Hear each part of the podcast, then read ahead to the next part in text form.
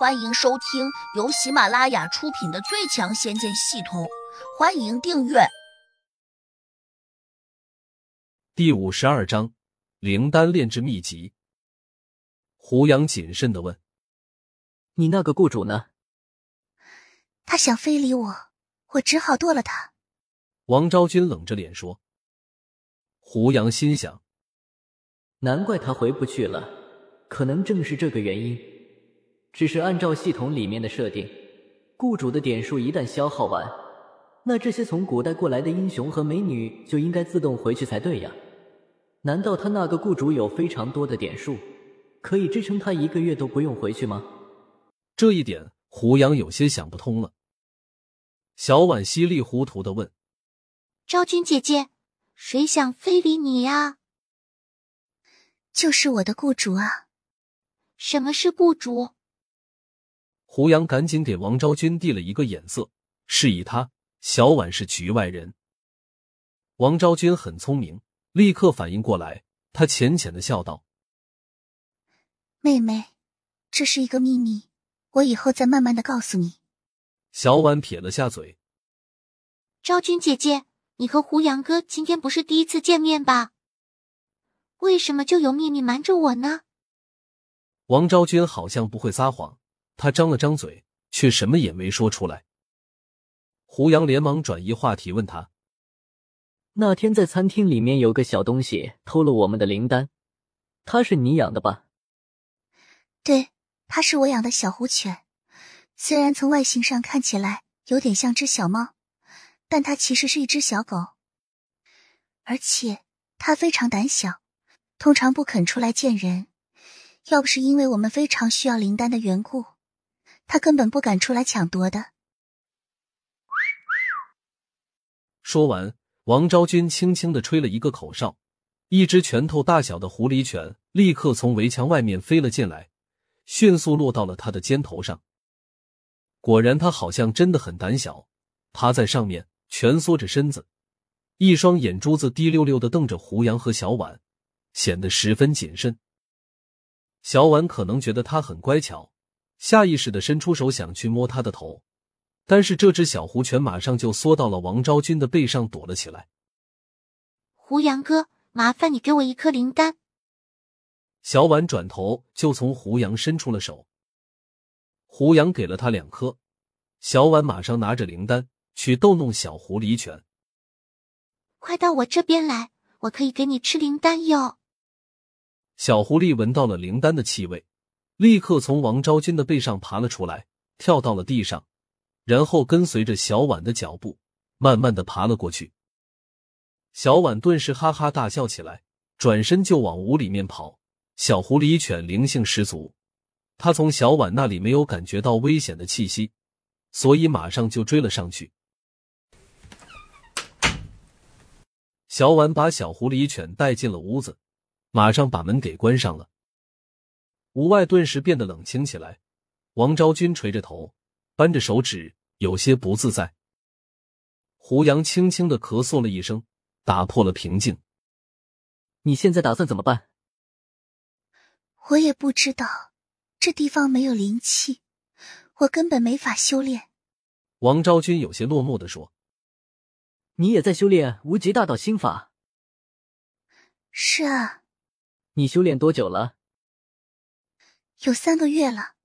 顿了一下，王昭君竟又有些骄傲的说：“那些修炼了三年的人，还没有我的功力高了。我很厉害吧？”胡杨笑了笑，心里说：“你这点功力也算高啊！刚才被我轻易就压在了身下，几乎动不了。”王昭君果然很聪慧，她从胡杨的表情上一眼就看出来了，别人并没有把他的功力放在眼里。他马上就不服气的说：“你之所以比我厉害，那是因为你肯定比我修炼了更长的时间。告诉我，你到底修炼了多久？”我说：“我只修炼了几天，你信吗？”不可能才几天，否则你绝不可能这么厉害。要知道，我不只是修炼刻苦，而且我在那里还享受了特殊的待遇，大圣经常给我灵丹吃呢。胡杨犹豫了一下，心想：要不要告诉他，他修炼的功法可能是错的？你能不能再给我几颗灵丹？没有了灵丹的滋养，我的功力会不断的下降。王昭君充满期待的看着胡杨，他不知道胡杨的手上并没有很多灵丹。